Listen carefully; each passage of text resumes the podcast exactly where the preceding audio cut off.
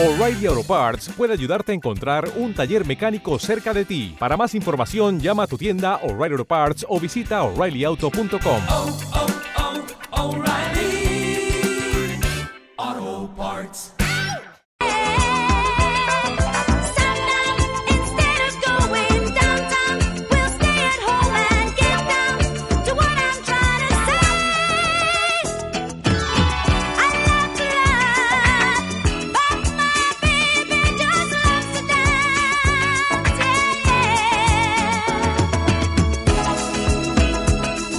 Bueno, pues como les decíamos a nuestros oyentes en esta mañana de este lunes 21 de septiembre y vamos a adelantar un poquito alguna de las entrevistas porque el calendario y los horarios aprietan y, y la verdad es que no nos podemos perder el tener en nuestro estudio a nuestra primera invitada.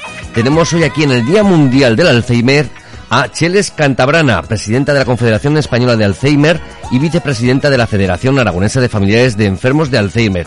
Muy buenos días, Cheles, ¿cómo estás? ¿Qué tal? Buenos días. Bueno, pues eh, de lunes, ¿verdad? Qué, qué difíciles son los lunes, ¿eh? Que, que, ay, se hacen un poquito costosos. Bueno, sí. Al final se acostumbra hoy- uno- Hoy es un día interesante para vivir, un lunes bueno. Sí, ¿verdad? Bueno, pues para vosotros es un día para celebrar, vamos a llamar celebrar entre comillas, porque es el día en el que mm, es el día estipulado para el Día Mundial del Alzheimer y la gente con su, su enfermedad. Eh, ¿Cómo estáis llevando todo esto con la pandemia? La pandemia ha empeorado notablemente las condiciones de vida y la calidad de vida de las personas con Alzheimer y de las personas familiares cuidadores. La verdad es que está suponiendo una tremenda, eh, como diría, un golpe tremendo para, las condiciones en las que ya nuestros pacientes estaban viviendo y de hecho eh, en lo que son residencias, etcétera, estamos notando que hay una, ha habido una sobremortalidad que, que se ha producido sobre todo en personas con dependencia. Y eso es una cuestión que no podemos olvidar a partir de ahora. Quiere decir que hay que integrar dentro de lo que son las políticas públicas la fragilidad de nuestros pacientes, es una fragilidad habitual, pero en este momento y debido a las condiciones especiales que la pandemia nos está eh, eh, nos está trayendo, nos está sobre, que nos están sobreviniendo con la pandemia, seguramente tenemos que replantearnos todo el modelo de cuidados. La verdad es que la verdad es que sí, sobre todo porque eh, ya no solamente a la enfermedad del Alzheimer, sino yo creo que a, a casi todo el resto de enfermedades en general, esta pandemia ha eclipsado, sobre todo pues en tanto en trabajo de investigación, en trabajo de, de, de profesionales que, que tengan que estar a cargo, porque ha habido que tomar otra serie de cuidados y otra serie de precauciones. Sí, es verdad que ahora mismo lo que tenemos encima es la pandemia y es lo que hay que abordar. Y es así, yo lo entiendo. Hay situaciones que son urgentes y es necesario, bueno, pues poner ahí toda la carne en el asador. Pero no podemos olvidar que en este tipo de situaciones sigue habiendo gente vulnerable, gente que lo era antes y a la que ahora no podemos lastrar con una mayor vulnerabilidad. Como decía, la mayor sobremortalidad se está produciendo en personas con dependencia. La, la- prácticamente de las personas que, que en el periodo que iba de marzo a mayo, eh, el 50% eran personas que estaban recibiendo alguna prestación a, a través de la ley de dependencia y de ellas más de la mitad eran personas con demencia y dependencia en residencias. Eso no podemos desvincularlo ahora mismo de esta situación de pandemia de COVID-19. Sí, la verdad es que si no, no, no, eh, no se puede dejar decir, evidentemente, que, a las labores de los profesionales les habrá llevado a, centrarse muchísimo en esa pandemia, pero no se puede despistar uno en el resto de, de enfermedades. Leíamos hoy en el titular en los 20 minutos que, que decían que las familiares de personas con Alzheimer y otras demencias han recordado que la pandemia ha agravado la situación de las personas, como bien nos comentabas tú, y sobre todo nos, hace, nos decían que acelerando su enfermedad debido a la interrupción de las terapias no farmacológicas.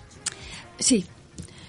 Eh, las terapias no farmacológicas ayudan a ralentizar el avance de la enfermedad, ayudan a mantener a la persona orientada a la realidad, ayudan a que esta persona mantenga durante más tiempo su autonomía, le permite durante más tiempo atender a las eh, actividades diarias de la vida diaria, eh, pues alimentarse a sí mismos, les permite ir al baño solos, les permite vestirse, cuestiones que nos parecen sencillas pero que para una persona con Alzheimer y con Alzheimer avanzado son complejas.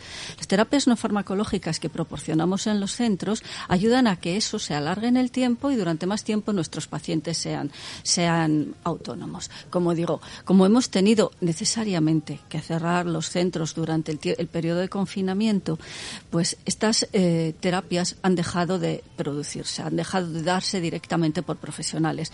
No hemos perdido el contacto desde las asociaciones de familiares con nuestros pacientes ni con las familias, pero no es lo mismo, eh, eh, no es lo mismo recibirlo directamente por un profesional que de recibirlo en casa a través de tu familiar, quizás al que no ves, que desorienta a nuestros propios pacientes, que tienen que comprender situaciones que para ellos son más incomprensibles, que no consiguen aprender a causa de la enfermedad.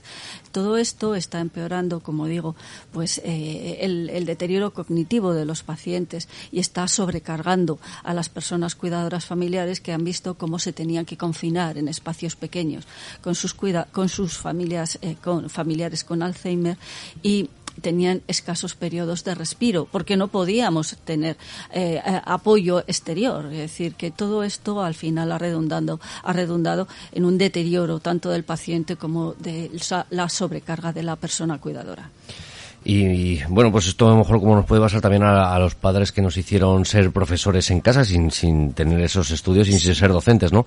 Sí, pues me imagino que a los cuidadores eh, familiares habrá sido lo mismo, es decir, hacerles eh, ser profesionales de la medicina o de algún tipo de especialidad para los enfermos, siendo que, que no lo son. Es un magnífico símil. Los padres tienen que bregar durante estos meses han tenido que bregar con una, condiciones adversas porque tenían que estar al lado de sus niños enseñándoles, utilizando elementos y programas telemáticos que no habían usado antes, adaptándose, multiplicándose para mm, compartir, puesto que ellos también estaban en teletrabajo, esos eh, elementos telemáticos con los niños o tenían que eh, conciliar su vida profesional y personal para el cuidado de esos niños. Eso es un problema que también le está pasando a nuestros cuidadores. Cuidar a nuestras personas significa una dedicación enorme y significa el tener conocimientos, formación, información, profesionalidad. Y a- la buena voluntad, desde luego, es muy útil, es muy útil. ¿eh? No vamos a, a, minori- a minimizar lo que, lo que eso significa, pero es evidente que nada sustituye al cuidado profesional. Así es, claro, debe ser así, ¿no? Es decir, si no, si no, los profesionales no nos valdría, nos valdría de poco. Eh, claro, me imagino que aparte de, como bien nombrabas esto, a esta gente, a estos voluntarios, a esta gente que colabora con vosotros, a los profesionales que trabajan con vosotros. ¿Te está gustando este episodio? Hazte fan desde el botón Apoyar del podcast de Nivos. Elige tu aportación y podrás escuchar este y el resto de sus episodios extra. Además, ayudarás a su productor a seguir creando contenido con la misma pasión y dedicación.